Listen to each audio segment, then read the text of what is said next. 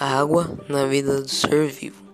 A água é uma das coisas mais preciosas que o ser vivo possui, pois ela serve para várias coisas, mas o mais importante de tudo é para o nosso consumo. O planeta Terra é composto de 70% só de água, mas 67,3% dessas águas são salgadas.